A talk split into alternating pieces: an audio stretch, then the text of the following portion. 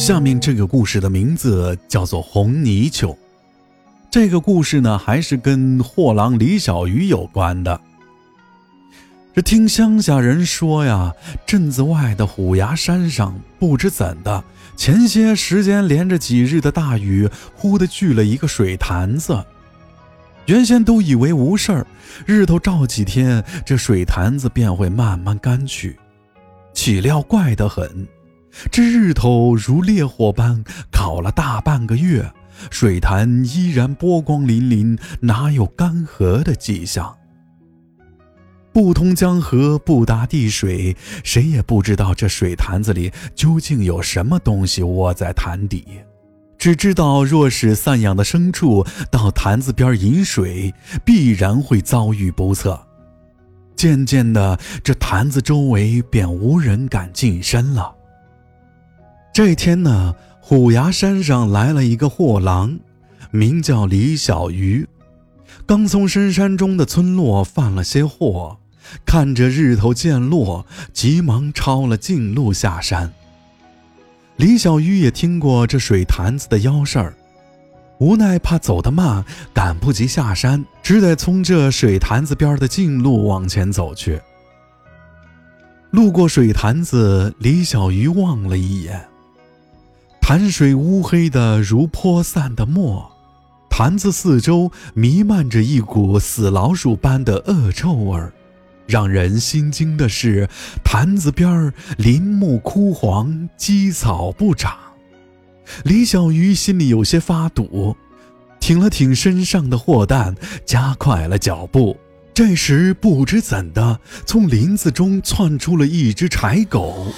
撕扯着李小鱼的裤腿往坛子里拽去，这李小鱼又怒又气，拾起地上的一块硬石头，狠狠地往柴狗的头上拍去。这柴狗闷呼了一声，急忙跑开，一边跑一边嘴吐人言，高声尖叫：“老祖，老祖，快些，快些，肉食上门了！”闻声，李小鱼大吃一惊，回头看去，乌黑的水潭子里，死水突然翻搅起来，一条巨大的、全身通红的大泥鳅浮出水潭，笑了几声，说道：“哈哈哈哈有功，你有功，分你一条腿儿。”柴狗听见，喜出望外。回过头，恶狠狠地盯着李小鱼。红泥鳅挪动着臃肿的身子，爬到了坛子外，眯起眼睛看着李小鱼。忽然，猛地张开大口，喷出一股乌黑的泥柱。这李小鱼避之不及，有一些打到了胳膊上，火辣辣的疼啊！柴狗沿着边路快速跑去，挡在了山道上。老祖，老祖，我要右边的腿！柴狗尖喊道：“李小鱼前几日走山的时候，被山里的毒蜂叮了几下右腿，肿起了一个大血包。这柴狗怕是以为要了右腿会多出一块肉。”红泥鳅又张口，李小鱼瞧见，急忙跳开。这喷出的泥柱打到地上，泥路上冒起了烟。这样可不行，李小鱼想到。他听人说过，泥鳅最怕的东西便是生盐。想起货担里今日还泛剩些生盐，心里有了主意。李小鱼一个打滚儿翻到了货担边，取出生盐。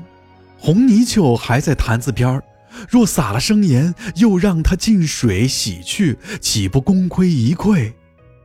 挡在山道上的柴狗已经跃起，冲着李小鱼扑来。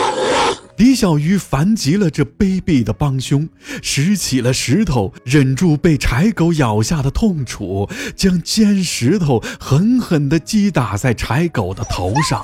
柴狗恶嚎一声，软绵绵地瘫在了地上。红泥鳅见状，厉声怪叫。快速地挪着身子向李小鱼爬来。李小鱼临危不惧，见得红泥鳅越来越近，将半袋子生盐撕开，全撒在这妖物的身上。红泥鳅顿时痛呼，不断抽搐着身子，回了头想往坛子爬去。李小鱼咬牙跃上泥鳅滑溜溜的身子，举起尖石砸去。红泥鳅疯狂地甩摆着身子，李小鱼立不稳，摔下了地。李小鱼从货袋又取出一条粗麻绳，绑在了红泥鳅的尾巴上，另一头绑在一株厚壮的枯树上。那红泥鳅嘶声大叫，枯树被扯得摇摇欲坠，却始终死死地拖着红泥鳅。挣扎了一炷香时间，红泥鳅趴在地上，再也不动了。生盐映出一道道血口子，脓水流了出来。没多久，红泥鳅犹如干瘪的气球，身子渐渐地瘪了去。李小鱼拍拍手，缓出一口气，快速地往山下走去。本集播讲完毕。如果喜欢阿洛讲的故事，就请点个关注吧。